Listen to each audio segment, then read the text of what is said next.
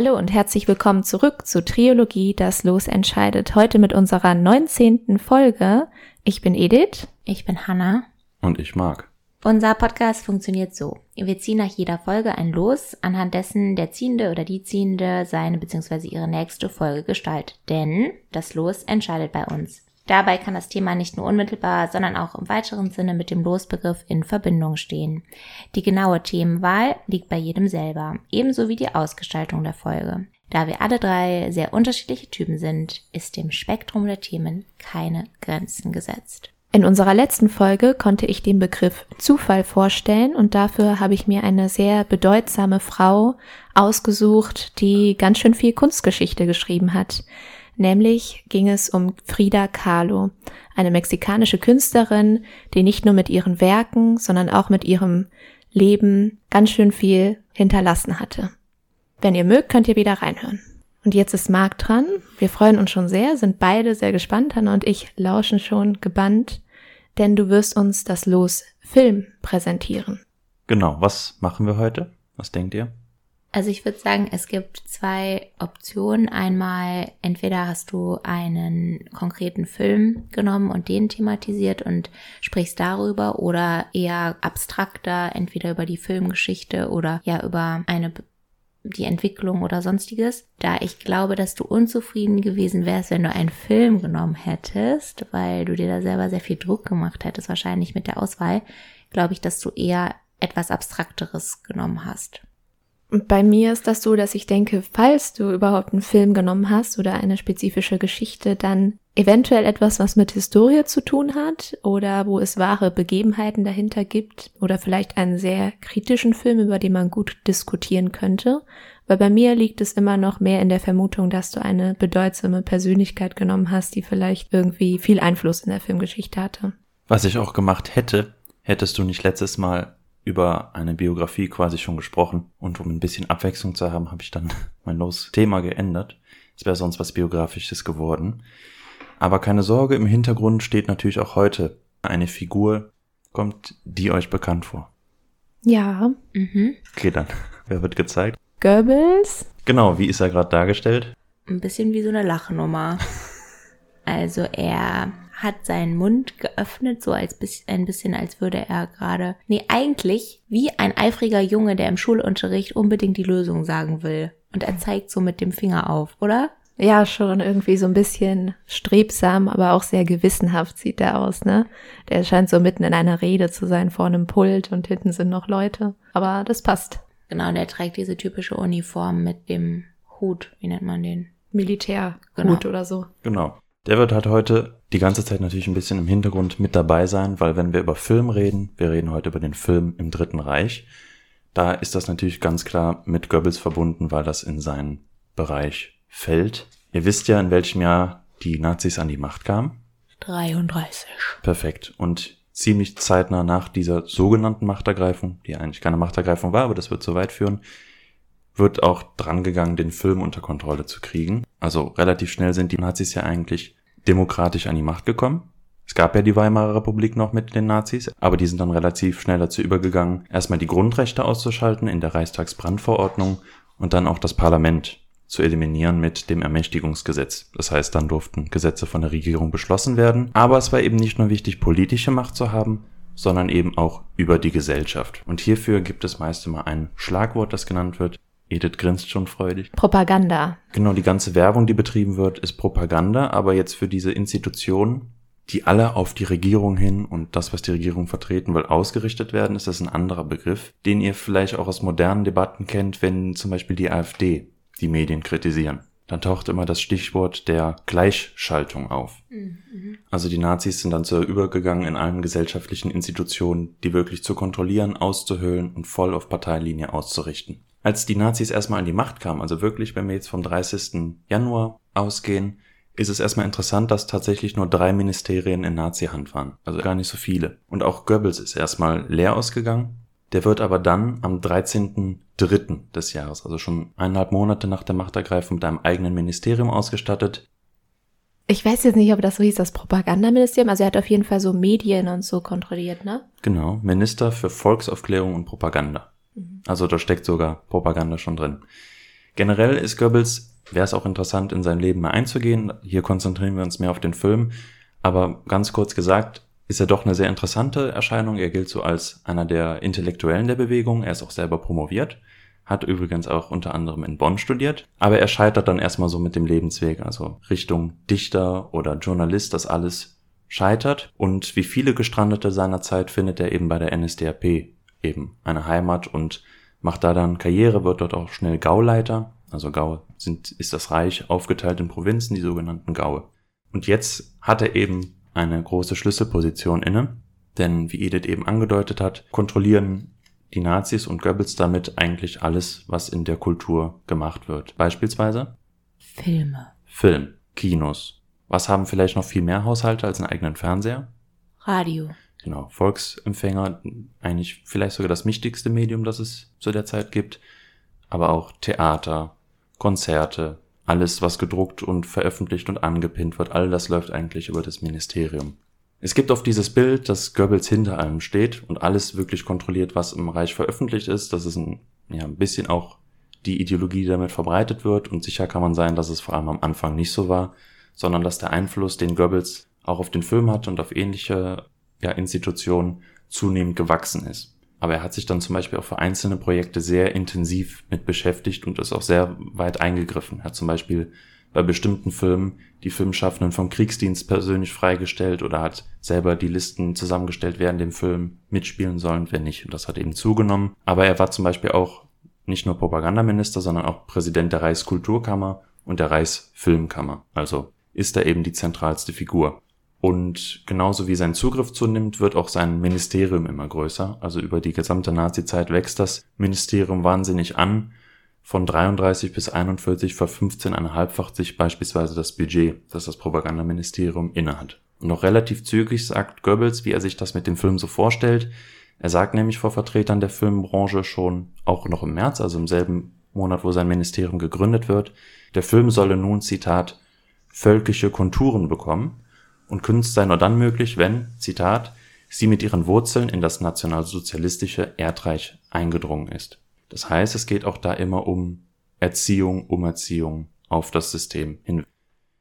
Die Nazis waren mit ihrer Propaganda sehr erfolgreich. Hitler selbst war von einem Werk des Soziologen Gustave Le Bon beeinflusst, Psychologie der Massen, ja, das so ein bisschen so sieht, die alten Ordnungen erodieren, Massenorganisationen und kleine Klicken oder Führerfiguren werden immer wichtiger. Und die Masse, also die Bevölkerung, wird sehr negativ dargestellt, also leichtgläubig, zu emotional. Sie ist eigentlich konservativ, also negativ gegenüber allem Neuen eingestellt.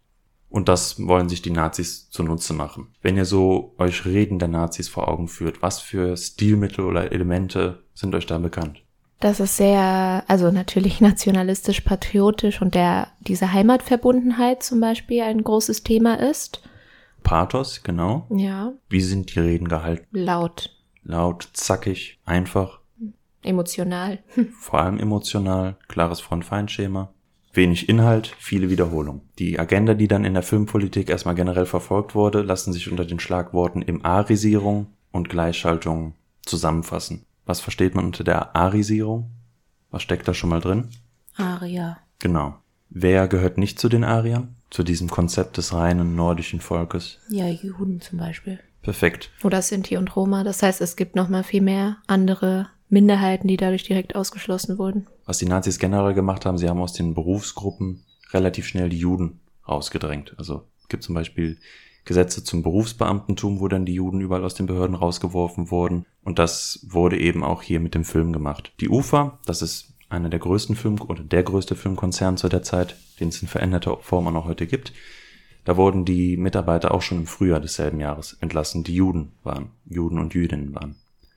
Und am Ende des Junis musste wirklich in jeder Filmproduktion nur noch wirklich arische Deutsche drin sein, keine Juden, Jüdinnen mehr. Was eben auch dazu führte, dass viele Filmschaffende Deutschland eben verlassen haben, verlassen mussten. Gleichschaltung hatten wir eben schon angesprochen.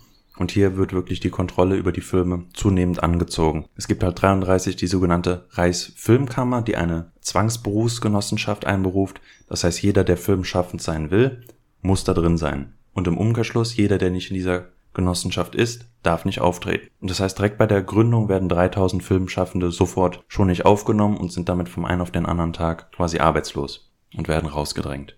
Gibt auch noch andere Methoden. Zum Beispiel, ihr kennt das sicherlich, dass viele Filme, wenn ihr das im Abspann sieht, von bestimmten Instituten, Institutionen gefördert werden mit Krediten, weil Filme sind ja teuer. Und es gab auch in jedem Dritten Reich die Filmkreditbank und die fördert Firmen natürlich finanziell, aber prüft die vorher, die sie fördern will. Das heißt, die, die eben nicht entsprechen, werden nicht gefördert. Und schon relativ schnell, nach zwei Jahren, sind 70 Prozent der Spielfilme, die veröffentlicht werden, von der Filmkreditbank gefördert. Und darüber hinaus gibt es auch noch 34 das Reichslichtspielgesetz, das quasi eine Vorzensur beinhaltet. Das heißt, alles, was veröffentlicht werden will, muss vorgelegt werden, was eben dazu führt, dass entweder vieles vorzensiert wird, um selber nicht seinen eigenen teuren Film später streicheln zu müssen, oder aber dann von denen gecancelt wird. Und zusätzlich dazu und dann auch zunehmend beginnt das Regime sogenannte Tarnfirmen zu gründen, also Firmen, die es eigentlich nicht gibt, die total unter staatlicher Kontrolle sind, damit aber nicht offenkundig wird, dass die Nazis selber die einzelnen Filmproduktionen kaufen, machen die das über die Tarnfirmen, damit man halt nicht sieht, dass eigentlich jetzt alle Filmproduzenten in der Hand des Staates sind. Okay. Und dieser Prozess ist 1942 abgeschlossen. Dann kommt man überhaupt nicht, wahrscheinlich auch schon vorher mit der ganzen Vorzensur nicht, aber an der Regierung vorbei. Die ersten Filme der Machtübernahme sind interessanterweise keine Auftragswerke, obwohl es eigentlich so richtige, wie man sagen könnte, Parteifilme sind. Also es geht da um die Partei und den Aufstieg der NSDAP, aber es sind vielmehr eigentlich die Regisseure und die Produktionsstätten selber, die in vorauseilendem Gehorsam Filme schaffen wollen, wo sie denken, die wird die Nazi-Elite toll finden. Das sind S.A.-Mann Brandt, Hans Westmer und Hitlerjunge Quecks. Und die drei Filme haben alle gemeinsam, es gibt einen wie immer gearteten Außenseiter, der sucht irgendwie seinen Platz in der Gesellschaft, findet ihn nicht, kommt aber dann auf die NS-Bewegung, will ihr unbedingt beitreten, wird aber kurz davor oder danach von Kommunisten getötet. Hm. So, Ideal des Dritten Reichs und der Regierung natürlich involviert. Die letzten beiden, die ich genannt habe, die basieren auch auf historischen Persönlichkeiten. Hans Westmar, kann man vielleicht von den Initialien erkennen, orientiert sich an Horst Wessel. Ihr kennt vielleicht das Horst Wessel-Lied, das später so zur inoffiziellen Landeshymne wurde war ein SA-Mann, der tatsächlich in der, noch in der Vornazi-Zeit von Kommunisten getötet worden ist. Und das wurde dann ausgeschlachtet und er wurde einer dieser jungen Helden, ein Märtyrer der Bewegung. Der letzte, auch Hitlerjunge Quecks, der basiert auf den 15-jährigen Herbert Norkus. Das war ein Hitlerjunge, der eben bei der Verteilung von Flugblättern auch tatsächlich von Kommunisten getötet wurde. Also diese späten Jahre der Weimarer Republik waren auch oft von Straßenschlachten und sowas geprägt, auch von den Kommunisten, aber generell gab es einen Terror und Gewaltübergewicht generell von den Rechten. Aber diese Todesfälle wurden dann äh, hierfür ausgenutzt. Und gerade dieser letzte Fall ist natürlich als Film ganz geschickt, weil man hier ein Kind hat. Das heißt, man kann unschuldiger die Ideologie vermitteln. Die ersten beiden Filme sind Flops. Der letzte Hitlerjunge Quecks nicht. Das ist ein Erfolg und der wird ja auch ein Film, der so Parteiprogramm wird. Also alle in der Hitlerjugend gucken auch diesen Film Hitlerjunge Quecks. Was meint er? Wie haben die Nazi-Eliten auf die drei Anfangsfilme jetzt reagiert, die eigentlich ihre, ihr Parteiprogramm so verkörpern, sie glorifizieren und einen klaren Feind mit den Kommunisten oder der alten Republik benennen. Wurden die dann aus eigenen Reihen produziert, diese Filme, oder von Nee, nee, nee, die Filme wurden nicht von, von Goebbels und so in Auftrag gegeben, sondern das ging wirklich von den Regisseuren und den damals teilweise noch unabhängigen Filmproduktionsfirmen aus, dass man so Filme drehen wollte, von denen man denkt, ah, die werden der Führung gefallen. Ja, wahrscheinlich haben sie denen gefallen, oder was denkst du, Hanna? Oder könnte es auch so schwach wirken? Also nicht das schwach, war ja, mein oder? Gedanke, ja genau, ob die vielleicht wollten, dass sie als starke Einheit auftreten, aber schwierig. Vielleicht waren die auch einfach nur abgefuckt, weil sie das nicht selber in der Hand hatten und das selber gelenkt, gern gelenkt hätten. Weiß ich nicht. Tatsächlich sieht es anders auf und Goebbels forderte relativ schnell auf, diesen Zitat nationalen Kitsch sein zu lassen.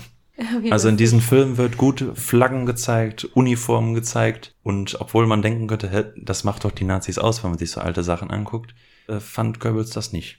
War das ihm vielleicht zugewollt oder so? Dass da kommen es wir jetzt, da kommen wir jetzt, ist. Da kommen wir jetzt gleich zu. Mhm.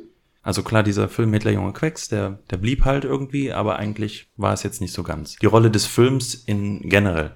Seitdem der Film gegründet wurde, wurde hat er einen kontinuierlichen Aufstieg erfahren. Und das zeigt sich auch im Dritten Reich, das geht so weiter. Die Zahl der jährlichen Kinobesucher steigt massiv an. Also wir haben 1933, das erste Jahr, 245 Millionen Kinobesucher im, im Deutschen Reich. 1939, also im Jahr des Kriegsausbruchs, sind es schon 834 Millionen, also Das ist das ja drei- bis schon krass. vierfache. Und 1944, also das vorletzte Kriegsjahr, sind es 1,2 Milliarden. Also quasi Die, in, die ins Kino gehen. die ins ne? Kino gehen. Also, so mehr als das, fünfmal so viele wie knapp zehn Jahre zuvor. das heißt dann also, das kann ja natürlich nicht sein pro Person, sondern pro Besuch, ne? Richtig. Ja, ja, klar. Genau. Aber das ist ja schon krass, wenn du dann jetzt überlegst. Da Damals muss man gab's ja. halt ja kein Privat, also nicht so verbreitetes Fernsehen. Das Okay. heißt, wenn du einen Film gucken wolltest oder war das schon so öfters okay der Fall? Weil ich denke so, wenn ich so denke, wie oft man ins Kino geht im Jahr, muss man ja dann schon, Aber der Anstieg ist natürlich sehr enorm und interessant. Ja. Und in keinem anderen Land, außer den USA natürlich, gab es zu der Zeit so viele Lichtspielhäuser wie im Deutschen Reich. Das wurde auch massiv gefördert. Und nicht nur im Kino selber, sondern es gab auch Film-Volkstage. Das heißt, man hat Massenvorführungen an Schulen gemacht, an Kasernen, im Feld, in Betrieben, in Organisationen. Es gab beispielsweise auch die mobile Aktion Der Film kommt ins Dorf, wo man wirklich 600 Lastwagen insgesamt ausgestattet hatte und die in die Dörfer gefahren sind, Leinwände aufgebaut haben. Da konnte man dann Filme gucken. Auch halt wieder. Gleichschaltung, wenn dann alle äh, Hitlerjunge Quicks oder sowas gucken. Ne? In der ganzen Zeit, diesen zwölf Jahren, sind 1100 Filme produziert worden im Deutschen Reich. Wie hoch glaubt ihr ist der Anteil der Filme, die als schwere Propaganda eingestuft werden? Von denen oder von heutiger Sicht aus? Danach, nicht von den Nazis. Okay. In Prozent oder? Ja, meinte, es ist ganz wenig, es ist ganz viel, die Hälfte. Ich glaube, es ist mehr als die Hälfte. Ich würde jetzt sagen so 70 Prozent, weil ich kann mir auch vorstellen, dass so Familienfilme oder solche Geschichten auch irgendwie diese Elemente Heimat und Personen mit, weiß nicht, so ganz blonden Haaren, blauen Augen, vielleicht irgendwie sowas, dass da so versteckte Beeinflussungen drin sind. Ja, aber wie war das denn in diesem Zeitraum? War das dann alles in den Händen von denen oder waren das immer noch unabhängige Produktionen auch? Nee, also die ging, waren ja dann alle in irgendeiner Form unter der Kontrolle des Dritten Reichs. Also vielleicht im Jahr 1933 gab es noch einige Ausnahmen, aber du kriegst nur Geld über diese Institute, du musst alle Filme in die Vorzensur geben. Dann glaube ich, ist es deutlich mehr. Dann glaube ich, sind es eher so 90 Prozent. Also, es gibt in der gesamten, diesen zwölf Jahren 1100 Filme gut, die produziert worden sind. Zusätzlich wurden auch noch internationale Filme gezeigt. Die wurden auch in die Zensur genommen, aber wenn die jetzt für das Regime ungefährlich waren, wurden die trotzdem gezeigt. Das waren ungefähr 600 Filme, natürlich vor allem US-Produktionen, zum Beispiel King Kong, die Dick und Doof-Filme, aber auch Disney-Produktionen. Das konnte gezeigt werden, ist jetzt ja nicht gefährlich für die Regierung. Von diesen 1100 Filmen im Dritten Reich zählen nur gut 100 als schwere Propaganda, interessanterweise. Krass. Mhm. Hat aber auch seine Gründe. Ist aber die große Überraschung. Ne? Goebbels selbst verfügte, dass ca. 80% der Filme zur Unterhaltung dienen sollten und nur 20% dem Rahmen der nationalen äh, Erziehung. Das heißt, wir wissen ja, er hat eigentlich dieses Ziel sogar nicht mehr eingehalten. Es ist ja noch niedriger geworden. Goebbels Ideologie fußte quasi auf dem Spruch bei den Filmen, je unauffälliger, desto wirksamer. Und er sagte dazu an anderer Stelle, In dem Augenblick, da eine Propaganda bewusst wird, ist sie unwirksam. Das heißt, was wir bei den ersten Filmen ja noch gesehen haben, sind klare Insignien des NS. Also Hakenkreuze, Fahnen, Uniformen, die HJSA, die Partei. Das fand er nicht gut, weil er fand diese Filme zu, Zitat, lehrhaft. Vor Filmschaffenden sagte er in einer Rede 1937, dass es nicht einfach nur darum gehe, stumpf die Symbole des NS zu zeigen, als vielmehr generell die Probleme, die dem NS ja auch begegnen, zu vermitteln. Das heißt, einerseits dient es einer gewissen Qualitätssicherung, weil wenn du einfach so Propagandafilme hast, sind die auch oft Mist. Und das wusste man selber auch genau. Das guckt sich dann keiner an. Weil, ich weiß nicht, wie, ist vielleicht ein schwieriger Vergleich, aber vielleicht kennt ihr das von so amerikanischen Heldenkriegsfilmen oder so. Man kriegt irgendwie so ein, so ein Gefühl, dass man sich so ein bisschen verarscht fühlt. Und das wird dem damaligen Zuschauer selbst im Dritten Reich dann nicht anders gegangen sein.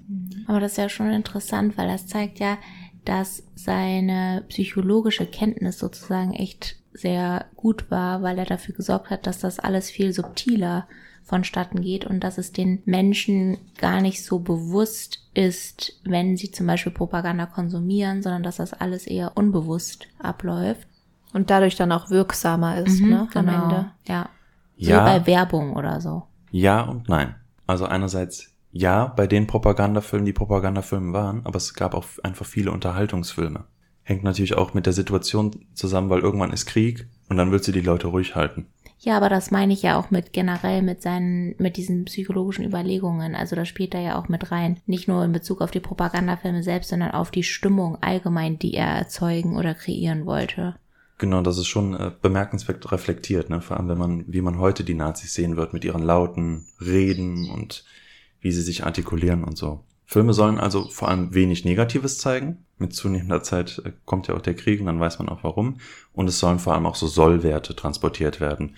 Also positiv dargestellt kleinbürgerliche Idylle, Optimismus, Frohsinn, Tapferkeit, der Segen der Arbeit. Ist ja zum Beispiel auch eine der Leistungen, in Anführungszeichen, die der NS gebracht hat, die Arbeitslosigkeit massiv zu senken.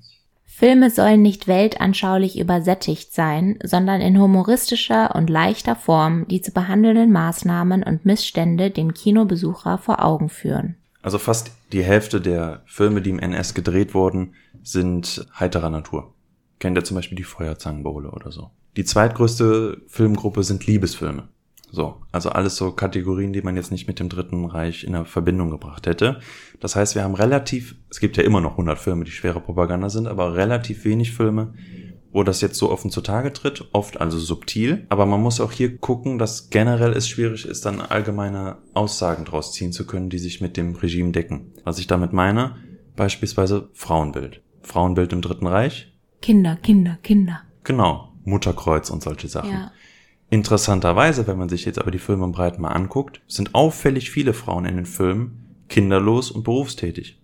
Das passt ja nicht zur Ideologie. Männer, Soldaten. Die meisten Filmfiguren im Film sind aber Zivilisten. Also da muss man dann auf die einzelnen Filme schauen. Es gibt eine Kategorie, da ist der Anteil Propaganda also schwer Propaganda belasteter Filme besonders hoch und das ist so die Kategorie der Filme Spionagefilme, Kriegsfilme, Abenteuerfilme. Da ist tatsächlich jeder vierte Film von schwerer Propaganda betroffen. Allerdings ist der Anteil dieser Filme auch nur drei Prozent. Also unter anderem Kriegsfilme machen gerade mal drei Prozent der Nazi-Filme aus, interessanterweise. Das heißt eigentlich so mit das Hauptziel neben subtiler Erziehung ist Unterhaltung. Aber das ist doch eigentlich total logisch, weil wenn du jetzt zum Beispiel generell an Krisen denkst und auch an die, an die Pandemie, da war ja ähm, Unterhaltung auch extrem wichtig und generell der Medienkonsum ist ja auch gestiegen. Also eigentlich ist es ja logisch, dass in Krisenzeiten die Ablenkung und die, der Kontrast umso wichtiger ist. Ja, eigentlich ist es super logisch, aber irgendwie, auch ich, als ich daran gegangen bin, war überrascht, dass es nicht so eindeutig ist, wie man es erwartet hat. Natürlich, Zensur ist ein großes Thema. Für das Regime war es ja ganz gut, es konnten ja gar keine Negativdarstellung zu Filmen oder andersartige Filme rauskommen als die, die man kontrolliert. Das heißt, man kann relativ viele Filme zeigen, weil man ja keine Kritik in irgendeiner Form fürchten muss. Was die Filmzensur selber angeht, die hatte oft gar keinen festen Katalog, sondern die ging oft willkürlich vonstatten. Oft wurden Filme dann den Nazi-Größen gezeigt und wenn einer an kleinen Punkten schon was auszusetzen hatte, konnte das den ganzen Film kippen. Und selbst Filme, die Goebbels eigentlich schon freigegeben hatte, wurden dann vom Hitler noch zurückgezogen. Die Gründe für das Canceln von Filmen sind sehr, sehr vielschichtig, vielseitig. Zum Beispiel gibt es den Film Große Freiheit Nummer 7, der in Deutschland verboten wurde. Der war aber in seiner Produktion so teuer, dass man ihn dann trotzdem exportiert hat, obwohl er in Deutschland verboten war. Und da fand man es halt nicht gut, was für ein moralisches Verhalten die Protagonisten da zeigen. Da wird geraucht, die prügeln sich, die haben Affären, also eigentlich all das, was man im Dritten Reich nicht haben will. Dazu, aber was Goebbels hatte. da kommen wir auch noch hin. Dazu haben wir noch das Kriegsjahr 44, also da geht's bergab mit Deutschland.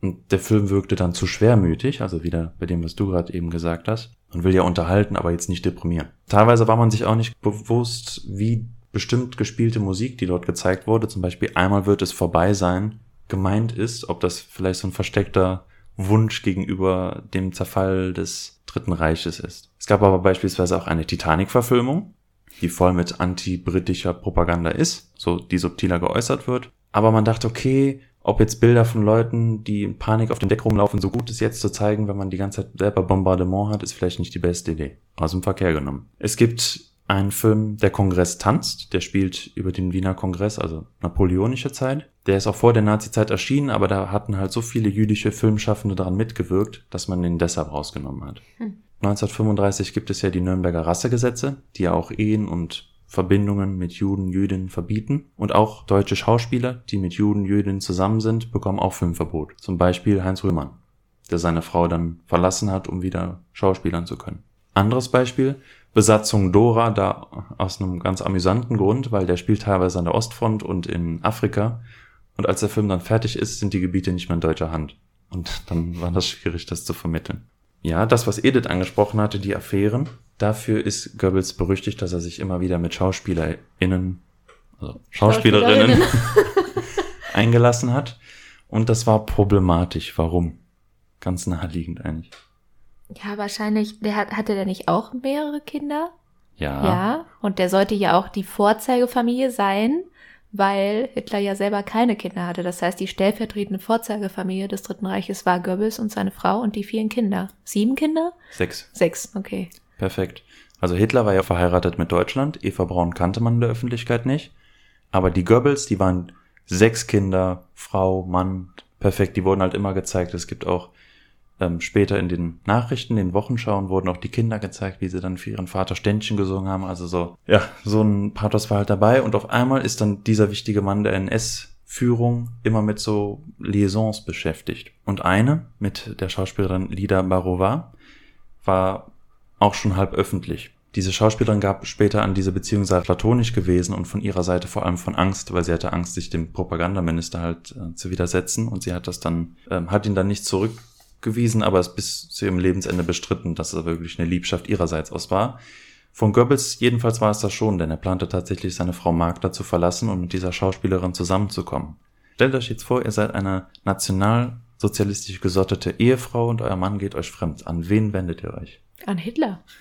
Ja, und der hat noch reagiert. Der hat dann ein Machtwort gesprochen und Goebbels, dann wie er war, hat sich dann auch gefügt und hat äh, diese Frau verlassen, was aber dann nichts dran endete, obwohl diese Affäre zu Ende war, dass diese Schauspielerin Barova dann Spielverbot bekam und auch Filme, die schon fertig waren, nicht mehr gezeigt werden durften, weil man wollte diesen Gerüchten einen Riegel vorschieben. Hm. Wir entwickeln uns zeitlich zum Zweiten Weltkrieg und der Frage, gab es sowas wie eine kriegsvorbereitende Filmpolitik? Also, dass man wirklich so Kriegsfilme gezeigt hat, um den Kriegswillen, die Lust bei den Deutschen zu wecken. Fürs Jahr 1938, da gab es insgesamt 136 Filme, die produziert worden sind, aber nur sieben, so dass man sie der Kategorie kriegsvorbereitend zuordnen würde.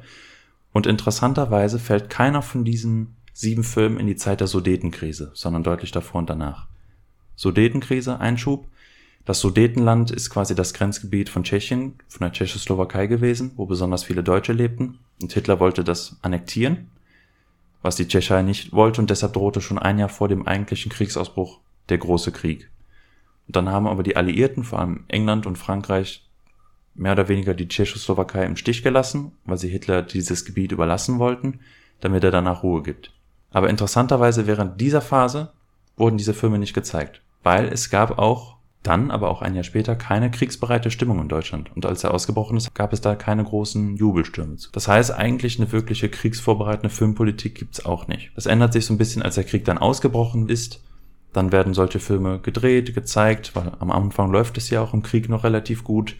Und diese Filme, die da gezeigt werden, verklären eben bestimmte Werte.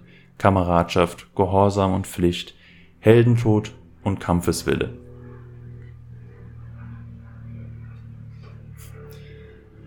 Das Geräusch passt eigentlich ganz gut, weil Filme wie Stukas, also Sturzkampf erschienen oder der Film vom Einsatz unserer Luftwaffe im polnischen Feldzug. Ein langer Titel. Kampfgeschwader Lützow oder Feuertaufe beispielsweise. Also da sagt der Name ja schon alles. Diese Art von Film, die endet ab 1941. Denn dann läuft es mit dem Krieg nicht mehr rund. Es gibt zunehmende Todeszahlen, jede Familie hat jetzt Tote. Das heißt, es gibt ab 1941 keinen Spielfilm mehr oder sowas über den Zweiten Weltkrieg im Dritten Reich. Weil es läuft ja nicht so, wie es sein soll. Das fand ich interessant, weil ihr kennt doch den Film Inglourious Bastards, ne? Mhm. Da reist ja Hitler und Goebbels nach Paris, um einen Film zu gucken. Wisst ihr noch, worum es in diesem Film geht? Ja, um so einen, warte mal, das war, ich weiß nicht, nee, der war kein Sturmflieger, aber das war so ein ehrenwerter Soldat, der irgendwie auf einem Turm war und alle anderen Feinde, ich weiß nicht mehr welche Alliierten, also welche Nationalität man das zuordnen kann, aber niedergeschossen hat und dann zeigt man das die ganze Zeit in diesem Film, wie er diesen Turm verteidigt, oder? Was wissen wir jetzt aus dem, was wir gehört haben? Es ist wahrscheinlich, dass so ein Film gezeigt worden wäre in dieser Spätphase des Krieges? Nein. Nee. Es ist aber interessant, dass es trotzdem irgendwie in den Film so aufgenommen wurde, ne? Naja, der Film ist, glaube ich, auch nicht ja. so realistisch. Also ich glaube nicht, dass Tarantino jetzt so dachte. Hm. Nee, das stimmt.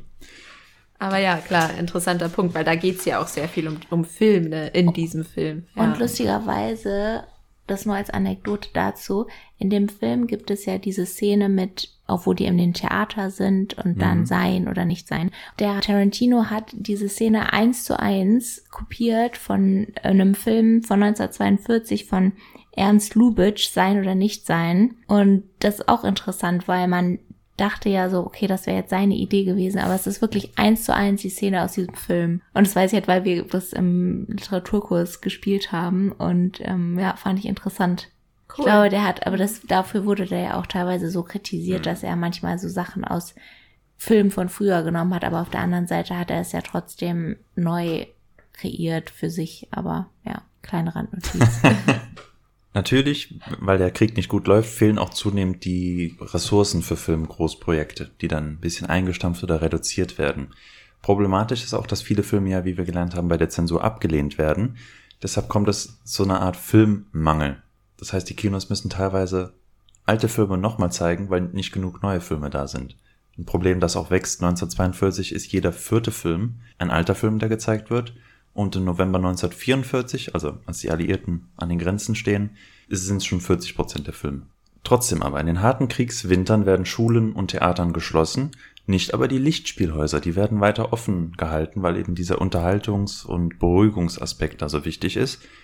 Und teilweise bekommen die Kinos eigene Flakstellungen, also Flugabwehrgeschütze bereitgestellt. Und selbst im Jahr 1945, also als alles hier in Deutschland zusammenbricht, gibt es 2000 Armeerückstellungen, die, die die Filmindustrie am Laufen halten sollen. So wichtig war denn das. Mit den Spielfilmen schließen will ich mit dem teuersten NS-Film, der gedreht wurde. Der heißt Kolberg, benannt nach einer Stadt in Pommern. Der Film wurde 1943, 44 gedreht und 1945 dann auch uraufgeführt vom äh, Regisseur Veit Harlan. Mit 8 Millionen Reichsmark, wie gesagt, der teuerste. Er spielt 100 Jahre oder 150 Jahre vorher, wieder in napoleonischer Zeit.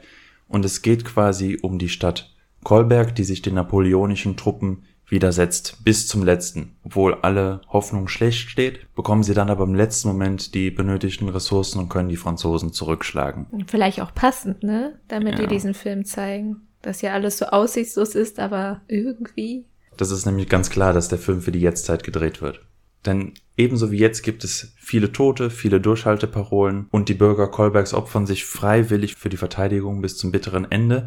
Nur im Unterschied zur, zur historischen Wirklichkeit dieser Stadt ähm, Kolberg fällt die Stadt nicht, denn tatsächlich ist Kolberg damals in Wirklichkeit an die napoleonischen Truppen gefallen. Also eigentlich auch nochmal ein schlechtes Beispiel, diese Stadt auszuwählen.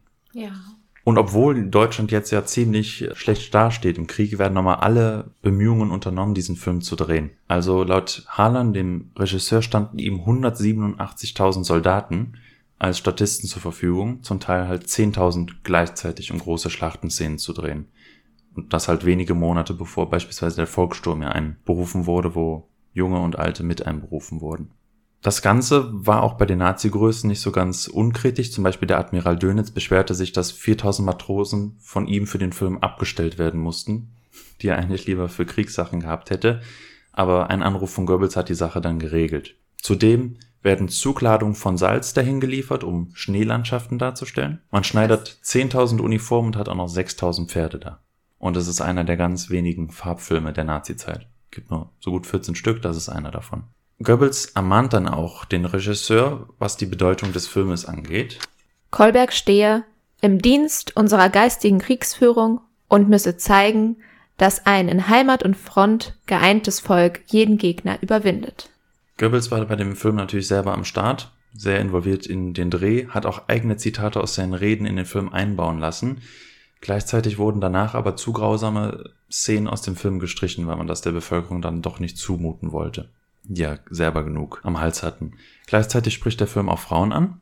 Vor allem die Frau des Protagonisten dem Film, Maria, die ist quasi ja die, wie die gute Frau. Arisch, tapfer, selbstlos, bereit, große eigene Opfer zu bringen für die Sache und äh, für ihren Mann alles klaglos zu erdulden. Also, was die Frauen gemacht haben und auch machen sollten. Das wurde da so suggeriert.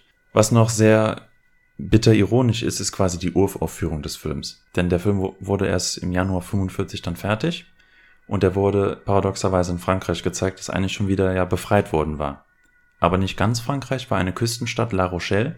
Da waren noch immer 20.000 Soldaten drin, Deutsche, die von den Alliierten belagert wurden.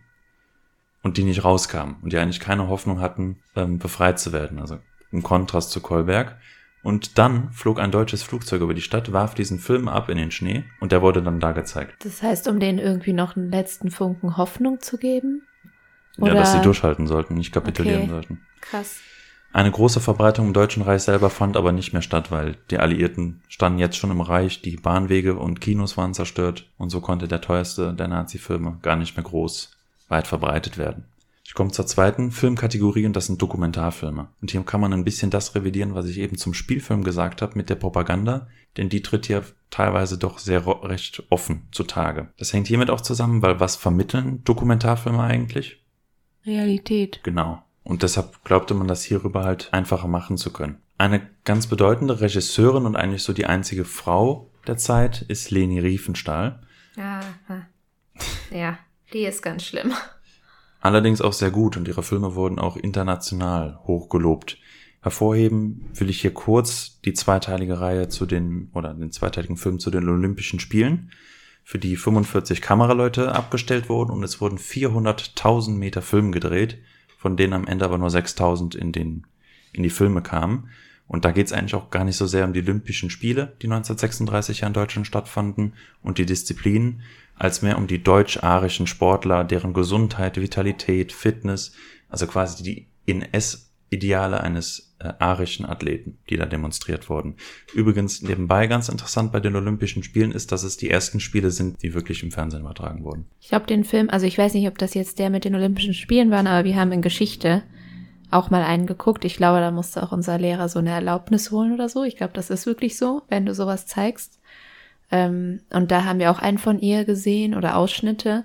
Und was sehr interessant ist, was wir da rausgearbeitet haben, ist, dass Hitler mit einer Maschine, also mit einem Flugzeug kommt. Halte ein, halte ein, dazu kommen du wir da noch? jetzt. Okay. Ja. Das ist nämlich der nächste Film. Den Ja. schafft sich gleich von alleine. Sie bekommt dann von Hitler die Erlaubnis, eine Trilogie über die Reichsparteitage von 1933 bis 35 zu drehen. Und der Film, den auf den du anspielst, ist der zweite Teil von den Reichstag von 34 in Nürnberg. Der heißt Triumph des Willens. Ja. Also auch wieder einer der großen technischen Filme, aber halt voll von Propaganda. Dann, genau, dann kommt er praktisch mit diesem Flugzeug und was sie sehr interessant macht, ist, dass sie diese Symbolik macht, dass er vom Himmel kommt, also ihn fast gottgleich darstellt. Und in dem Film konnte man ganz, ganz, ganz viele Menschen sehen, die gejubelt haben, viele Leute in Uniform, so, ich glaube, da waren halt auch so der Bund, also Bund deutscher Mädchen und die Hitlerjugend und alles war so richtig krass aufgereiht, aber auch mit viel sehr pompös natürlich, mit vielen Fahnen auch und die versammeln sich auf einen riesigen Platz und Hitler ist dann, zum, er kommt ja mit dem Flugzeug und der fährt dann erstmal durch die Dörfer in einem offenen Auto und steht, also so als ob ihr euch so, keine Ahnung, ja, das kennt man ja, ne, wie früher berühmte Persönlichkeiten dann so gestanden haben und dann grüßt er die ganze Zeit und winkt und empfängt Blumen von Frauen und äh, tätschelt irgendwelche Kinder, ne? Also so zeigt sich volksnah, aber gleichzeitig auch so gottgleich. Ich glaube, das war ihre Absicht. Ne? Ja, also ich sehe da jetzt auch nicht so eine große Differenz. Das heißt, eigentlich hast du schon viel zusammengefasst, aber wie stellt man sich die Reichsparteitage dann vor? Wäre eine Gottesversammlung. Ja, es ist heißt der heiße Shit, ne? Da muss man sein. Da geht halt alles ab. Und das ist interessant, weil es in Wirklichkeit nicht so war. Das sind furchtbar langweilige Veranstaltungen, wo man stundenlang rumsteht, wartet, dass was passiert, dann werden dauernd Reden gehalten. Ja. Aber es ist langweilig. Und diesen Eindruck bekommt man aber, wenn man diesen Film guckt, nicht, sondern es ist halt da, wo man hin muss. Also, wahnsinnig technisch innovativ gewesen und sie wurde halt wirklich maßgeblich in die Planung dieser Veranstaltung auch mit eingebunden, weil man wollte, wusste schon, okay, das werden wir filmisch zeigen und in die Kinos bringen. Und für sie wurden in der Stadt auch eigene Türme und Podeste gebaut, damit die Kamera stets den besten Blick hat. Massenrituale, also da waren ja 200.000 Menschen, die wurden teilweise arrangiert und inszeniert, wie die sich zu verhalten haben. Teilweise wurden aber auch einige Szenen nachgedreht in Berlin im Studio, wo zum Beispiel Nahaufnahmen von Nazi-Größen, wie sie reagieren, applaudieren, den Hitlergruß machen und sowas, alles in Szene gesetzt. Darf ich dich noch mal fragen, von wann war der Film? Also es ist der Reichsparteitag von 34, fertig ist der Film aber erst 35. Okay.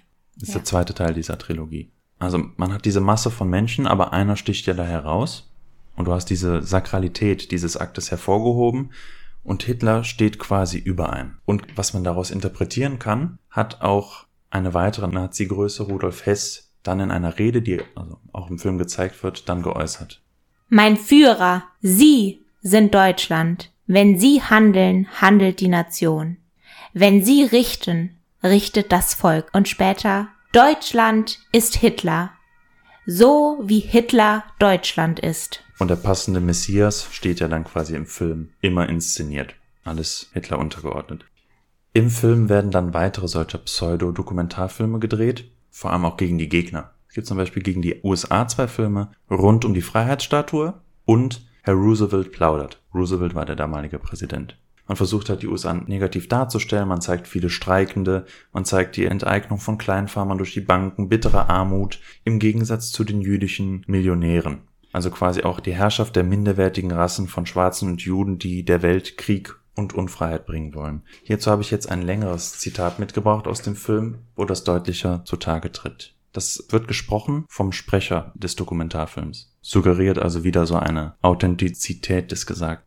So entfesselten Roosevelt und seine Juden den Krieg gegen die jungen Völker, die eine gerechtere Weltordnung erstreben. Roosevelt will damit das Zerrbild einer Freiheit nach Europa bringen, die Amerika unter seiner Präsidentschaft zur Genüge kennengelernt hat. Doch wie sieht sie in Wirklichkeit aus? Sehen Sie hier moderne Industriegefängnisse. Wer sich den jüdischen Kapitalisten nicht gefügig zeigt, wird hier eingesperrt und muss Zwangsarbeit leisten. Diese Gefangenenwagen sind Käfige auf Rädern. Hier werden die Zwangsarbeiter nach vollbrachtem Tagewerk wie Tiere eingesperrt. Das vereinbart sich in Amerika durchaus mit menschlicher Würde, von der Roosevelt so gern spricht. Und hier Wall Street und die New Yorker Börse, der Hauptsitz der jüdischen Drahtzieher. Hier war es den jüdischen Spekulanten möglich, den Preis der Baumwollernte innerhalb von 30 Sekunden um 27 Millionen Dollar zu steigern. Die Rechnung bezahlte der kleine Mann. Über solche Bagatellen plauderte Herr Roosevelt nicht. Also, schwere Propaganda und wir sehen auch hier den Kontrast zu den Spielfilmen, die wir hatten, die ja oft Unterhaltung sind, meist vorsichtiger, aber hier in diesem Pseudodokumentarfilm tritt halt auch der Antisemitismus sehr deutlich zutage. Aber irgendwie so Antisemitismus gekoppelt mit einer Kritik zum Kapitalismus, habe ich so das Gefühl. Ganz komisch. Ja, die USA sind ja auch die, die große Ja, ja, Wirtschaftsmacht, genau. die ja auch am Ende ja den Krieg mitentscheiden wird und gegen die wird dann aufgehetzt. So, ich habe noch Filmausschnitte. Einen würde ich euch jetzt gerne vorspielen. Es wurden aber auch für die Feinde im Inneren so Propagandafilme gedreht. Einer ist Verräter vor dem Volksgerichtshof vom Jahr 1944. Das ist der Gerichtsprozess gegen die Verschwörer des Attentats auf Hitler vom 20. Juli 1944, die ja sehr weiträufend da abgeurteilt werden. Und eigentlich ist geplant, diesen Film in die Kinos zu bringen. Da sage ich aber gleich noch was zu. Euch werde ich dann noch eine Szene zeigen, da geht es um einen Verschwörer, Graf Schwerin von Schwanenfeld, und er wird nach seinen Motiven gefragt und er benennt als Antwort die Morde, die er in Polen miterlebt hat. Und was er dann miterlebt, ist die Reaktion des berüchtigten Richters Freisler. Und da sieht man auch so ein bisschen, wie die Prozesse da laufen. So, wir haben das jetzt geguckt. Noch eine kleine Anmerkung dazu. Das war natürlich eine kommentierte Version, die wir geguckt haben, nicht das originale Nazi-Dokument, sondern mit historischer Einordnung. Wie habt ihr die Szenen erlebt? Ja, also ich muss sagen, obwohl man sich schon so viel damit auseinandergesetzt hat und ja auch teilweise schon solche Filme nicht gesehen hat, aber so Ausschnitte gesehen hat, auch aus so Gerichtsverhandlungen, hat mich das wieder richtig getroffen. Also das macht einen schon sehr emotional im Sinne von schockiert. Und ihr könnt euch das ja, wenn ihr möchtet, auch selbst anschauen auf YouTube. Ich fand's krass zu sehen, wie er, also wie sein Gemüt war oder wirkte zumindest. Vom also, Angeklagten oder vom Genau, vom Graf Sch- Schwerin von Schwanenfeld. Genau, weil er war sehr leise und eingeschüchtert und Naja, die sind im Vorfeld ja auch gefoltert worden. ja, er wirkt richtig traumatisiert. Also er war so total Die sind auch teilweise ohne Gürtel und Anzug, also wie nennt man das? Hosenträger. Hosenträger reingeschickt worden, einer auch ohne Gebiss, also sehr entwürdigend. Ja, also er auf der einen Seite und dann der Richter, der ihn einfach anschreit. Also, dass man wirklich denkt, das ist fake, das kann nicht die wahre Gerichtsverhandlung gewesen sein. Das ist schon sehr verstörend. Das ist erstmal so meine Reaktion. Dieses Schreien war auch filmtechnisch ein Problem, weil einfach die Aufnahmegeräte massiv übersteuert haben. Und die haben diesen Ausgleich zwischen diesem leisen Angeklagten und dem lauten Richter auch sehr schwer hinbekommen. Man merkt das auch, dass dieser Ton dann wechselt und man den Graf Schwerin von Schwanenfeld dann eben sehr schwer versteht. Vielleicht noch kurz zum Kontext, dieser Freisler, der hat in diesem Prozess gesagt, ey, das ist meine Chance, dass der Führer mich sieht und hat sich da wirklich so theatralisch in Szene geworfen, dass das wirklich so schwer zu ertragen ist. Das heute mit anzusehen. Genau, der Richter. Mhm.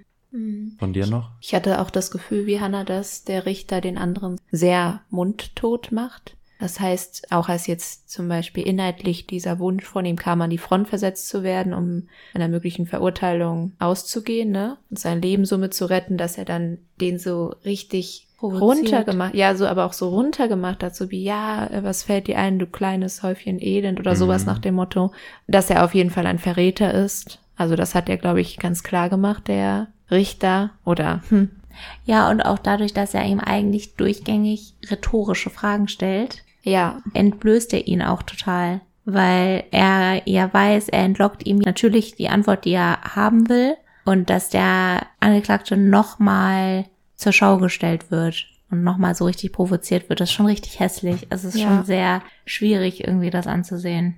Weil er möchte ja eigentlich sich erklären. Er möchte sagen, was er gesehen hat und welche Gräueltaten er empfunden hat und weshalb er gehandelt hat, wie er gehandelt hat, was wahrscheinlich halt irgendwie auch richtig war natürlich, würde ich jetzt so sagen. Also in dieser ganzen Ausnahmesituation. Der Richter gibt ihm aber nicht die Möglichkeit, sich zu erklären. Das wird so komplett ausgeschaltet. Mit diesen Fragen, ist das jetzt ein klares Ja oder Nein? Und damit macht er ihn ja fertig, ne? Das Interessante ist, der Film kam aber auch einem ausgewählten NS-Publikum, dem er gezeigt wurde, nicht gut an. Also man wusste, das kann man nicht zeigen. Selbst im nationalsozialistischen Deutschland ist dieser Auftritt ist so grotesk und er sagt ja auch, dass diese Morde, bevor er unterbrochen wurde, ihn so aufgerüttelt haben. Ja, und daraufhin ist der Richter ja auch so ausgerastet. Genau. Von wegen Morde, was labberst du? Also hier sollen ja quasi Verräter dingfest gemacht werden. Ja. Das ist ja die Darstellung. Aber man fühlt ja automatisch mit, wenn du vor einem Gericht, was dir vorgibt, blind zu sein, so runtergebuttert wirst.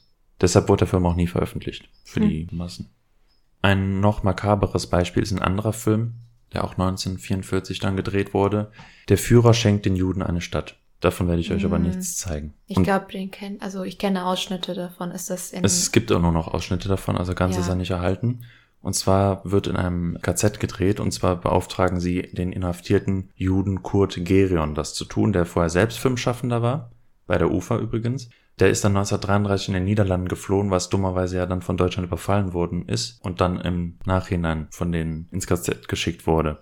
Und für ihn war der Auftrag halt erstmal gut, weil es heißt, länger am Leben zu sein, solange du den Auftrag hast. Und er war ja Filmmacher. Und was er in diesem KZ Theresienstadt macht, er stellt quasi dar, wie gut die Juden eigentlich leben. Das ist so die Idee dahinter, die die Nazis haben. Weil wir wissen, der Holocaust läuft schon. Den Juden wird keine Stadt geschenkt, sondern das sind Vernichtungslager, die da einfach sind. Aber es ist, glaube ich, um das Gewissen der Deutschen zu erleichtern. Ah ja, die wurden weggeschickt, aber ihnen geht's ja eigentlich gut und die sind aber getrennt von uns. Ich glaube, das war so. Oder war das eine andere Idee, wie das beim Volk ankommen soll? Also der Film wird auch nie veröffentlicht, aber es war die Idee. Wobei das mit dem Wissen von den Deutschen und den Holocaust natürlich Hm, insofern ja, ja. eine schwierige Sache ist. Also wahrscheinlich wusste man nicht, wie industriell das aufgebaut war und wie das genau ablief, aber eigentlich muss der breiten Bevölkerungsschicht schon bewusst gewesen sein, dass es den Juden halt an den Kragen geht. Ja. Und dann so verschwinden ein- ja nicht einfach Menschen. Ja, oder selbst wenn die deportiert werden. Ähm, du hast unglaublich viele Soldaten, die an Erschießung und alles beteiligt sind. Und das war wie so ein offenes Geheimnis im Dritten Reich, dass es ein wie auch immer geartetes Wissen über die Vorgänge gibt, wenn auch nicht bis ins Detail. Und dann aber die Dreistigkeit haben, trotzdem auf die Idee zu kommen, so einen Film zu drehen, ne? Ist schon übel. Und da werden dann künstliche Situationen dargestellt. Man zeigt halt positiv, wie sie leben. Also alles inszeniert von Spielen und sie können sich da ausruhen ja, und wie sie so eine Art arbeiten da. Spielplatz, glaube ich, haben die da auch. Weil das ist, glaube ich, die Szene, wo ich mich dran erinnere. Genau, können dort ihrem alten Beruf nachgehen, haben Bibliotheken und so weiter und so was. Der Regisseur Kurt Gehren wird dann übrigens auch nach Abschluss der Arbeiten dann auch selber vergast. Das hat ihn also auch nicht gerettet. Damit schließen wir die Dokumentarfilme, die damit, glaube ich, ausreichend dargelegt worden sind. Ich habe noch zwei kleinere Kategorien. Das erste von den beiden letzten ist die Wochenschau. Was sind Wochenschauen erstmal? Das sind so eine Art Nachrichten, Kurzzusammenfassung, die schon relativ früh nach der Entwicklung des Films begannen und die wurden meist vor Kinofilmen gezeigt. Das heißt, man ging ins Kino, schaute sich erstmal die Nachrichten an und dann kam der Film. Davon gab es mehrere. Ab 35 spätestens waren die dann aber auch alle in staatlicher Kontrolle und 1940 wurden diese verschiedenen Wochenschauen, die es gab, zu einer einheitlichen, gleichgeschalteten, nämlich der deutschen Wochenschau, zusammengefasst, vereinigt. Am Anfang 1933 erschienen sie auch nur alle zwölf Wochen. dann wurde aber die Frequenz und die Länge auch erhöht. Ein besonderer Förderer der Wochenschau war Hitler selber, der das Potenzial erkannte und oftmals auch Goebbels im Nacken saß, das weiter zu forcieren.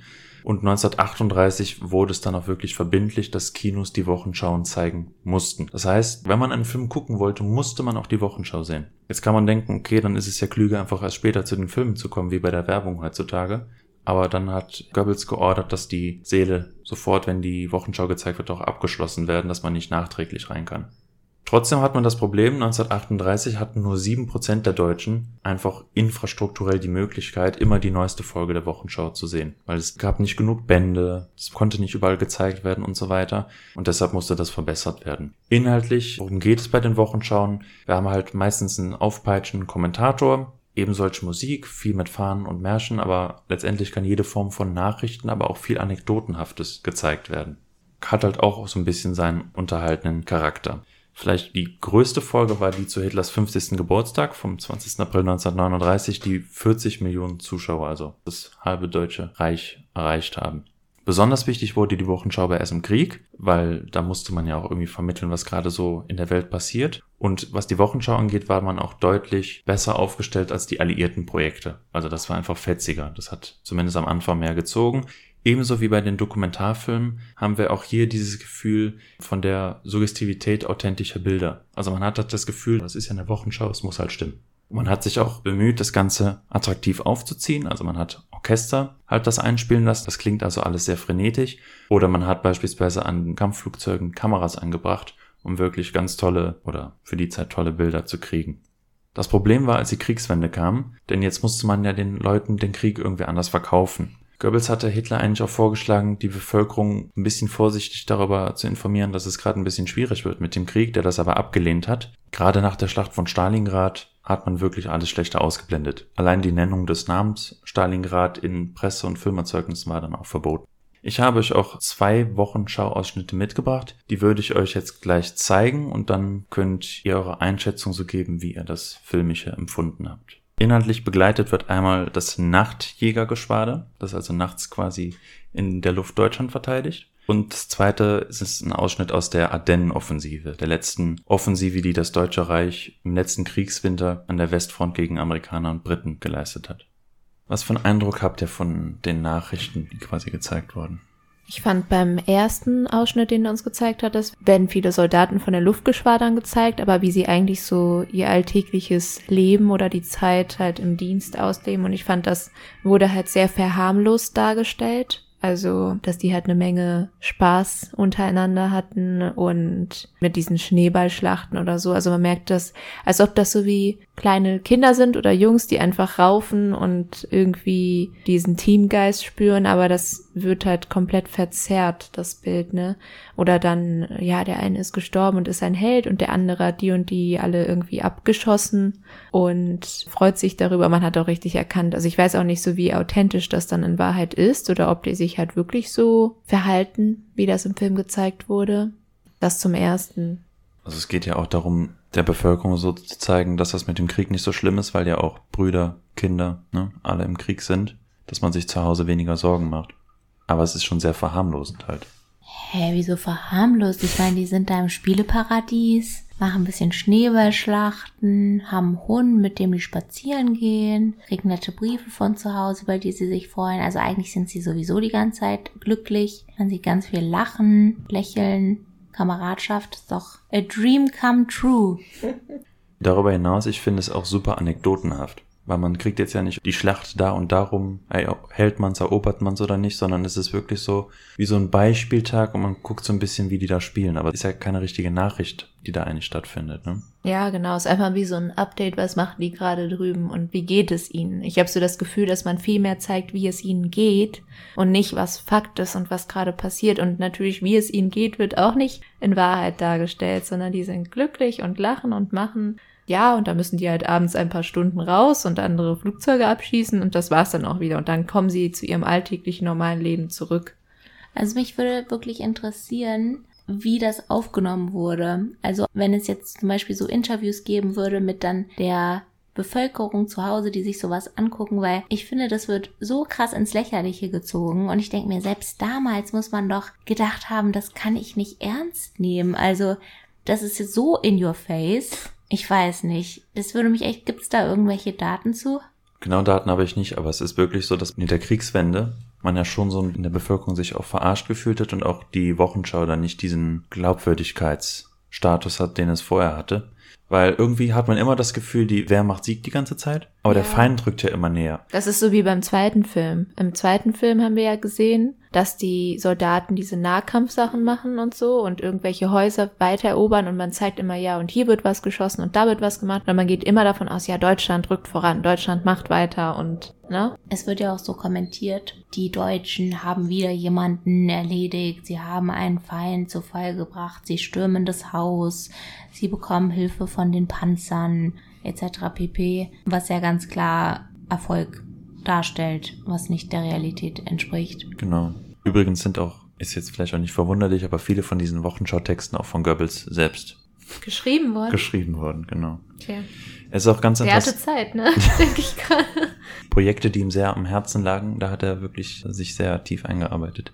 Ist übrigens auch interessant, wenn man heute jetzt Dokus guckt oder sowas über das Dritte Reich. Ein Großteil von den Bildern, die man da überhaupt sieht, sind die Bilder der Wochenschau. Ne, nicht irgendwelche zufällig gefundenen Archivbilder, sondern sehr viele Wochenschaubilder, die man jetzt ja quasi unkritisch nimmt und zeigt, stellvertretend für etwas. Das kann jedenfalls gefährlich für die Realitätseinordnung dieser Bilder sein, weil man ja eigentlich Nazi-Ideologie nimmt, für wahre Münze nimmt und einfach zeigt und damit ja weiter verbreitet und eben damalige Propagandabilder auch heute irgendwie einfließen. Und das prägt auch in vielen Dingen eben massiv unsere Sicht auf die Zeit damals, wie wir es zum Beispiel ja eben mit den Propagandabildern vom Reichsparteitag hatten. Diese Glanz, Pomp, Gloria ist ganz tief in unseren Köpfen, wenn wir an diese Parteitage denken. Wieso heißt es eigentlich Drittes Reich?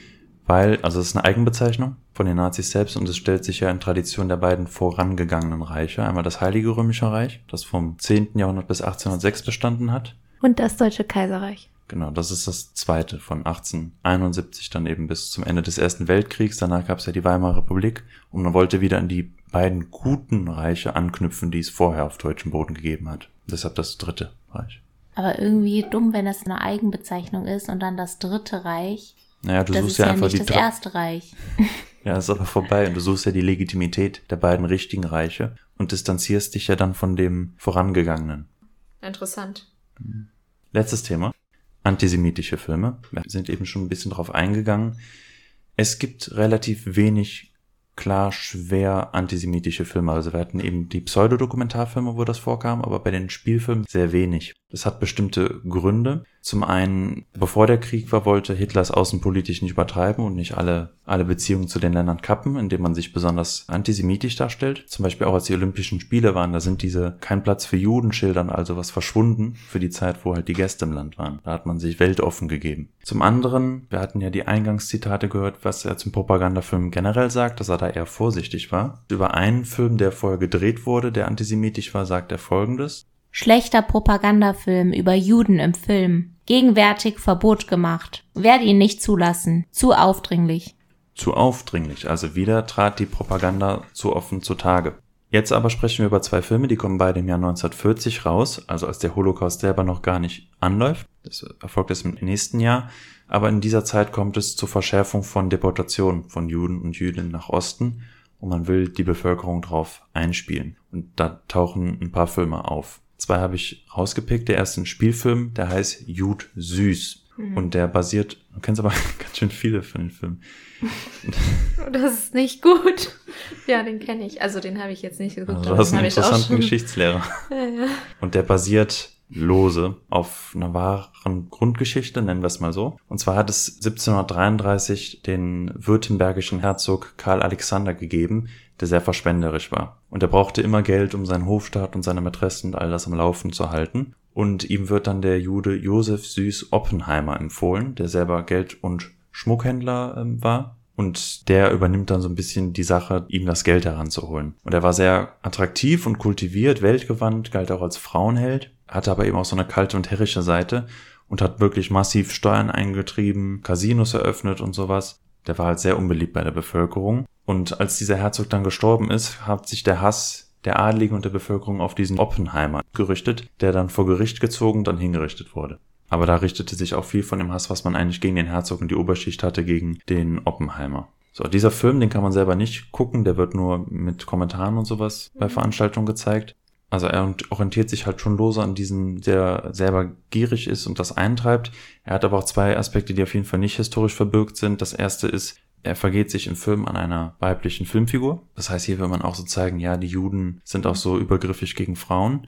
Zweitens ist der Punkt, warum er eigentlich verurteilt wird. Das wird auch geändert. Weil im Film wird es wegen angeblicher Rassenschande gemacht. Erinnert euch, wir hatten die Nürnberger Gesetze, die ja Kontakte zwischen ArierInnen und JüdInnen verbieten. Historisch hätte man das aber nicht gemacht, weil man hätte sonst die ganzen guten Frauen aus der bürgerlichen Gesellschaft, die mit dem Oppenheimer verkehrt haben, mit verurteilen müssen. Sondern es ging da wirklich um die Vergehen, die er begangen hatte. Und es wird aber ein altes Reichsgesetz zitiert, das diesen Akt der Blutreinhaltung so in der Ideologie bis in die heutige Generation überträgt, dass man es auch heute noch machen sollte, wird so eine Linie gezogen. Also klare Propaganda. Antisemitische Darstellungen sind, wenn man so will, die Klassiker, die man so kennt. Also die Juden seien heuchlerisch, dekadent, sie würden Institutionen unterwandern, sie würden auf dem Weg zur Macht kuschen, wären aber selber äußerst grausam. Gleich zu Beginn hat man diese Szene, da legt dieser Jud Süß im Film sein klassisch jüdisches Erscheinungsbild ab, geht in die Institution, sagt aber quasi, dass er bald seinesgleichen nachholen wird und die sollen dann erst in Samt und Seide, also wenn sie sich bereichert haben, dann Stuttgart wieder verlassen. Was dieses Stereotyp, dass alle Juden eigentlich so böse und gleich sind, unterstreicht, ist, dass halt viele jüdische Nebenrollen von ein und demselben Schauspieler gespielt werden. Währenddessen auf der guten Seite die gut und hart arbeitenden Deutschen, die halt vom Juden ausgeraubt werden. Es fällt auch im Film der Satz, der Jude spielt mit dem Geld, das andere hart erarbeitet haben. Dieses Börsenhafte der Juden wird auch unterstrichen und wir haben diesen Gegensatz von den guten Deutschen und den schlechten Juden, die am Ende an allem schuld sind. Das ist gezeigt. Das Schlimme an der Sache ist, dass Jude Süß zu den einkommensstärksten Filmen des Reiches zählen. Also ist der dritt erfolgreichste Film kommerziell gesehen des Nazireiches. Goebbels sagt dazu später auch, ein ganz großer, genialer Wurf, ein antisemitischer Film, wie wir ihn uns nur wünschen können. Den Regisseur kennen wir schon, das ist nämlich derselbe wie von Kolbeck eben, Veit Harlan. Der hat später behauptet, dass er das nicht wollte und dazu gezwungen wurde, aber es stimmt nicht. Da kann man sicher sein, dass er vorher selber da involviert war, da viel zu organisieren. Der Film selber wurde von 20 Millionen Menschen gesehen, von nationaler und auch sogar internationaler Kritik wegen seiner Kunstfertigkeit auch gelobt. Den zweiten Film, den ich herausstellen will, ist wieder einer der Dokumentarfilme, die wir schon hatten. Und auch der ist wieder voll von diesen jüdischen Narrativen. Da wird quasi zuerst über die Juden in Polen gesprochen, also das, was ja von den Deutschen erobert oder befreit wurde aus der Nazi-Sicht. Und da wird dann gesagt, ja, im Gegensatz zu den meisten Menschen im Krieg leiden die Juden nicht, sondern werden so die großen Profiteure, die daraus noch Profit schlagen können. Und dann werden auch so Szenen gezeigt von Juden und Jüdinnen, die auf dem Markt feilschen, was auch wieder schon pervers ist, weil die Szenen vermutlich auch wieder in Ghettos die Deutschen hingegen werden im Kontrast dazu immer positiver dargestellt und das wird auch technisch unterstrichen. Durch wagnerhafte Musik oder beispielsweise, dass das Licht auch heller gestellt wird als bei den Juden, die dieses Schattendasein führen. Es werden auch Statistiken gezeigt, die die Kriminalitätsrate der Juden und Jüdinnen unterstreichen würde. Sie seien zwar wenige machen, aber 82 Prozent der Verbrecherbanden aus, die Hälfte der Fallspiel, Betrugs- und Kassendiebstahlverbrechen und auch 92 Prozent der Mädchenhandel vergehen. Auch hier so. wird wieder der Bezug gestellt, dass Juden Frauenschänder seien, wie wir es eben schon bei Jud Süß hatten. Also da reicht es die, die klassische Narrative nicht, sondern dieses Bedrohungsgefühl muss da noch anders eingepflanzt werden. Interessanterweise, was man auch zeigt, sind die Schächtungen. Also die schächten ja die Tiere, lassen die ausbluten. Ah. Und das wird jetzt als besonders barbarisch dargestellt dass man quasi die Tiere so leiden lässt. Und das ist in der Nazi-Sicht natürlich insofern geschickt gemacht, weil wenn man sowas sieht, sind das sehr eindrucksvolle Bilder. Und auch wenn dieser Film nicht so erfolgreich ist wie Jud Süß, sind diese Bilder in der Bevölkerung, auch wenn viele den nicht gesehen haben, bekannt. Und wenn man den gesehen hat, dann ist, ist das so einer der Hauptbilder, die drin bleiben. Und das verbindet man dann mit den Juden. Das soll gezeigt werden. Wofür der Film besonders bekannt ist, ist der Vergleich, der zwischen Ratten und Juden gezogen wird. Woran denkt ihr, wenn ihr an Ratten denkt? Ansteckende Krankheiten. Ja, die verstecken sich dann auch, sind so im Dunkeln. Also es ist ja auch wie eine Plage, ne? Da stammt auch folgendes Zitat raus, was diesen bösen Geist auch weiter unterstreichen will. Der Kontext ist, die These wird aufgestellt, dass die Juden Osteuropa überschwemmen werden. Und parallel zu dem, was gesagt wird, zeigt man auch das Bild von Ratten, die gerade aus Kornsäcken klettern, um so wirklich auch diese Assoziation im Kopf zu knüpfen. Wo Ratten auch auftauchen, tragen sie Vernichtung ins Land, zerstören sie menschliche Güter und Nahrungsmittel. Sie sind hinterlistig, feige und grausam und treten meist in großen Scharen auf. Sie stellen unter den Tieren das Element der heimtückischen, unterirdischen Zerstörung dar. Nicht anders als die Juden unter den Menschen. Was auch nochmal perfide ist, ist, dass der Sprecher hier derselbe ist wie der von den Wochenschauen. Das heißt, dieser Charakter, dass hier was gesagt wird, eigentlich wahr ist und eigentlich offiziell ist, mhm. wird dadurch auch nochmal böse unterstrichen. Enden tut der Film mit einer Hitlerrede, ähm, wo er dem deutschen Volk die Augen öffnet und so wird es zumindest suggeriert in dem Film. Und zum Schluss zeigt man dann auch athletisch und arisch wirkende Deutsche, die siegesgewiss und stolz dann aber der Bedrohung, in Klammern den Juden, entgegenwirken. Und das Ganze wird dann mit heroischer Musik und mit weiterer Helligkeit nochmal unterstrichen. Also auch hier wieder ein ganz, ganz schwerer Propagandafilm. Jetzt auch sehr offen und im Jahr bevor das mit dem Holocaust in die große vernichtende Phase übergeht. Interessanterweise war der Film aber ein Misserfolg im Gegensatz zu Jud Süß, wurde von den KinobesucherInnen nicht so gut aufgenommen, wie man es erwartet hat. Nichtsdestotrotz kannten viele seiner markanten Szenen und sowas. Und der Film wurde auch Pflichtprogramm, also in den Jugendorganisationen oder im Schulungsfilm von SS und Polizei wurde der auch weiter gebraucht. Das heißt, auch die Mordkommandos, die dann im Osten waren, bevor die ihren Aufträgen nachgehen mussten, haben die sich diese Filme angeguckt, damit die eben in der Richtigkeit ihres Tuns bestätigt wurden. So, wir sind durch. Was haben wir jetzt alles festgestellt? Wir haben gesehen, der Film im Dritten Reich wurde zunehmend gleichgeschaltet, arisiert und total überwacht. Es wurde nur gezeigt, was dem Regime genehm war, und der Bevölkerung blieb nur mangels anderer Alternativen, sich mit dem zu begnügen, was überhaupt da war. Denn kritische Stimmen gibt es ja in der Diktatur nicht. Die Nazis agierten filmisch gesehen unglaublich modern und verstanden es auch technisch und ästhetisch, das Medium Film für ihre eigene Ideologie einzuspannen. Das heißt, es ist ja auch nochmal entscheidend, wie attraktiv, wie ästhetisch ein Film ist, weil selbst egal was er vermittelt, die Schönheit eines Films kann auch nochmal einen enormen Einfluss darauf ausüben. Vor allem in Dokumentarfilmen, in dem die Nazis sich in Pomp und Stärke zeigten oder ihre Gegner offen diffamierten und gegen diese aufhetzten, sieht man ihre Propaganda allerdings doch recht offen, während in anderen Filmen die historische Wirklichkeit bis ins Absurde verdreht wird, wie wir es zum Beispiel bei Kolberg hatten. Insgesamt zeigt allerdings der Großteil der Spielfilme meist subtilere Formen der Propaganda. Insgesamt ist ein kleinerer Teil nur wirklich schwer propagandistisch belastet. Viele Filme dienten wirklich einfach der Zerstreuung und Unterhaltung. Ja, vielen Dank. Sehr spannend. super interessante Folge. Sehr, sehr viel Inhalt. Das fand ich, glaube ich, ganz gut, ne? Oder? also echt viel Input. Dankeschön. Jetzt kann Marc sich schon auf sein nächstes Los freuen, denn der Lostopf steht vor ihm. Ich hoffe und nichts mehr mit Nazis, ne? ja, weil Film ja auch Nazi schreit.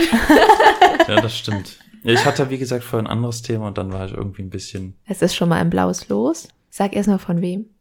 Marc, Vergleich. Oh, das ist auch cool. Und abstrakt. Und abstrakt. Das ist doch schön.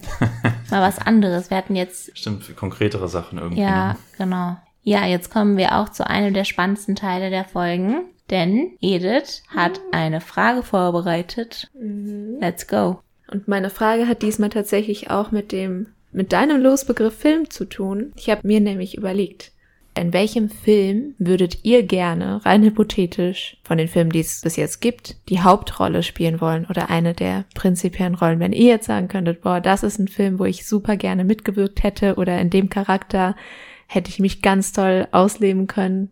Das wäre ja auch eine gute Frage für dich, Hannah. Das ist ja auch so dein Metier. Was würdet ihr gerne machen wollen? Welche Rolle? In welchem Film? Und vielleicht auch warum? Also ich mag Bösewichte. Aha. Und ich finde die eigentlich auch interessant zu spielen, weil man irgendwie die Kunst zwischen, dass es authentisch sein muss und auf der anderen Seite aber auch nicht eindimensional hinkriegen sollte. Das fände ich dann irgendwie sehr reizvoll. Also irgendwie entweder dann vielleicht bei Game of Thrones, das wäre glaube ich sehr cool gewesen, oder aber zum Beispiel auch, ich bin jetzt gar nicht so begeistert von dem Film Inglourious Bastards gewesen, aber der Antagonist, der war halt so gut hm. gespielt, der eine österreichischen Schauspieler, ne? Walz, Christoph ja, Walz. genau. Weißt du noch, wie, wie die Figur hieß? Ah. Ich komme auch nicht drauf. Auf jeden Fall, das war so eine gute Schauspielleistung. Auch diese erste Szene, wie die arrangiert ist. Ja. Das ist so diabolisch gemacht. Ich finde auch die Szene in dem Film, wo er den Apfelstrudel bestellt. Ja, ja, das genau. ist so unheimlich, weil das so, so richtig, der ist so ganz sachte. Aber man spürt die Dominanz. Ja, total. So passiv, das ist echt Ja. gut. Hans Lander. Genau, Hans Lander, ja. Also wirklich. Richt, Mhm. Das wertet den Film massiv auf. Jetzt musst du nur noch seine Schauspielkünste haben und dann.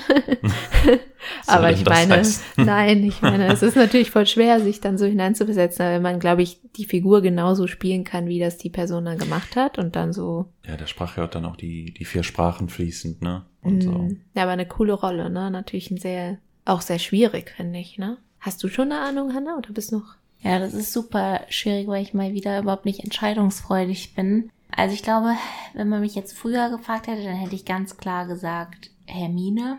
Also äh, quasi die Rolle von Emma Watson. Was zwar jetzt irgendwie unaufregend ist, aber das war einfach damals, weil ich Harry Potter so toll fand und die Welt. Ich hätte alles gegeben, um einfach das spielen zu können. Wobei ich sagen muss, ich stimme auch Marc zu. Ich finde es auch total interessant, wenn man es schafft, einen Antagonisten zu spielen und da wiederum aber eine Nähe zu erzeugen. Also, dass man den Antagonisten entweder sich irgendwie ein bisschen damit identifizieren kann oder eben so wie der Schauspieler ist zum Beispiel von Joffrey oder von äh, Rose Bolton. Ach Quatsch, nicht Rose Bolton. Ähm, wer ist der Sohn? Littlefinger? Nee, wer ist der Sohn? Ramsey? Ramsay. Also da habe ich auch so krassen Respekt vor. Ich meine, das könnte ich jetzt nicht machen, weil ich bin ja eine Frau. Das heißt, das wäre jetzt in dem Fall das falsche Beispiel. Aber wenn Schauspieler es schaffen, Ja, auf der Straße angefeindet zu werden, also es tut mir eigentlich leid für die, ne? Aber wenn die es hinkriegen, dass die Fans einfach den Charakter sehen und wirklich die auf aufs Härteste beleidigen, was mir natürlich extrem leid tut, weil die kann ja nichts dafür. Aber dann haben die es einfach geschafft, ein, eine richtig überzeugende Rolle zu spielen. Und ich muss sagen, das haben die beiden echt sehr gut hinbekommen. Dann vielleicht aus heutiger Sicht finde ich auch so sehr, wie nennt man das, ambiguöse Charaktere, ja, ambivalent, also genau, Charaktere interessant, die du einerseits mit denen du dich irgendwie identifizieren kannst, andererseits auch gar nicht, also die, die du nicht gut einordnen kannst in nett und nicht nett oder gut und böse, wie zum Beispiel auch bei der Serie Fleabag, ich weiß nicht, ob ihr die gesehen habt, aber Nee, da zum Beispiel die Hauptdarstellerin, die ist irgendwie manchmal wie so ein richtiges Arschloch und andererseits aber auch irgendwie cool. Also es ist eine sehr interessante Serie auf jeden Fall. Und weil wir gerade irgendwie bei das Dritte Reich und so geredet haben, ist mein Gehirn natürlich auch ein bisschen jetzt in der Kategorie Film, deswegen auch in Glorious Bastards, ne? Aber auch ähm, bei The Imitation Game, habt ihr den gesehen? Ja. Genau, über ähm, Alan Turing. Die Rolle von äh, Keira Knightley. Finde ich auch sehr spannend. Von der Kollegin, ne? Genau, genau, weil sie ja sozusagen auch sein, also die haben ja eine ganz interessante Beziehung auch zueinander eben und auch ihre Rolle als Frau, die dann auch so ein Mathe-Genie eben ist und sich da durchsetzt. Ich weiß nicht, wie ihr den noch au- auf dem Schirm Mhm. habt, den Film, aber und ja, dieser Männerdomäne, ne? So. Genau, genau. Und auch ihr Umgang auch mit ihm, weil er ja auch eine sehr, ein sehr tragisches Schicksal tatsächlich hatte. Es gibt echt so, so viele Filme, wo man gerne. Also dann ist es würde. jetzt eher so ein Dramafilm mit sehr schwierigen oder sehr, nichts schwierigen, aber sagen wir ja sehr entwicklungsbedingten Persönlichkeiten bei dir. Also ne? tatsächlich fällt mir bei der Frage auch direkt wieder auf, das soll jetzt gar nicht irgendwie anti-Männer oder so klingen, aber da ist mir wirklich direkt aufgefallen, bei allen Lieblingsfilmen, die ich habe oder an alle Rollen, die ich denke, das sind immer Männerrollen. Und deswegen fand ich es gerade echt nicht so Ja. leicht, Mhm. eine Frauenrolle zu finden, weil ich hatte direkt so viele Rollen von Männern, wo ich denke, boah, das wäre so interessant und auch gerade die Beispiele mit Joffrey und Ramsay und deswegen schon interessant, wenn einem das immer wieder auffällt bei solchen Fragen. Deswegen fand ich es gerade auch nicht so leicht, da eine Antwort zu finden. Ja. Wie ist das bei dir? Hast du, du hast ja bestimmt auch schon eine Antwort überlegt. Ja, aber die hatte ich tatsächlich noch nicht so schnell, weil ich fand das auch genau diesen Aspekt fand ich sehr schwierig. Ich habe mir vor allem, mich vor allem mit der Frage befasst, in, mit welchem Setting als schauspielernde Person wäre ich so zufrieden, weil du hast natürlich auch krasse Filme, die aber mit super viel Computeranimationen gemacht worden sind. Und dann habe ich gedacht, wow, das ist natürlich richtig, vielleicht auch ein bisschen langweilig, wenn du die ganze Zeit vorm Greenscreen bist und so, weil es gibt auch tolle Filme, keine Ahnung, wenn du an Avatar denkst oder so, die halt so hauptsächlich entstanden sind. Das reizt mich weniger. Und dann habe ich gedacht, ähnlich so wie du, Hannah, in welcher Welt fühlt man sich vielleicht gut? Und was ich als kleines Kind auch sehr gerne geguckt habe, war der Herr der Ringe. Problem, finde da eine weibliche Person, die irgendwie ein bisschen mehr als zehn Minuten Screentime hat im, Ja, und Film. vor allem nicht einfach nur irgendwie schön ist. ja, genau. Und ich finde, Elbin. ja, eine Elbin. Ich finde die Elben halt sehr, sehr schön und klug und interessant und auch super weise. Also ich glaube, das ist halt sehr reizend daran. Und ich finde halt die, also ich denke dann immer, oh, die Kostüme sind so schön und einfach so dieses ganze, dieser ganze Ablauf und diese ganze Location, das reizt mich sehr, glaube ich, an den Filmen. Und damals gab es auch noch nicht so krasse Animationen. Ich meine, dass die Gollum also so hinbekommen haben mit dem Schauspieler, ist natürlich, glaube ich, war auch ein krasser Durchbruch. Aber ich glaube, wenn ich dann an eine Person davon denke, dann an Eowyn, weil sie auch noch eine sehr starke Persönlichkeit hat und eine Kämpferin ist und halt jetzt nicht irgendwie nur da schön rumsteht und so denkt, sondern sie kämpft auch richtig für ihr Volk, für Rohan und macht dann, also setzt sich halt irgendwie durch und lässt sich dann auch nicht so wie unterkriegen, weil jetzt Aragorn irgendwie sie nicht auserwählt ne, oder sie nicht liebt und sie findet dann so wie ihr eigenes Glück und hat diesen kämpferischen Geist. Das finde ich sehr schön daran. Obwohl es auch nur kurz ist, aber naja, das. Aber ja, voll cool, eure Antworten. Ich ja, glaub, war das auch ist eine sehr äh, coole Frage, eine sehr spannende Frage. Mhm. Ja, Tatsächlich. irgendwann gelingt uns der Durchbruch. Ja. Oder auch nicht.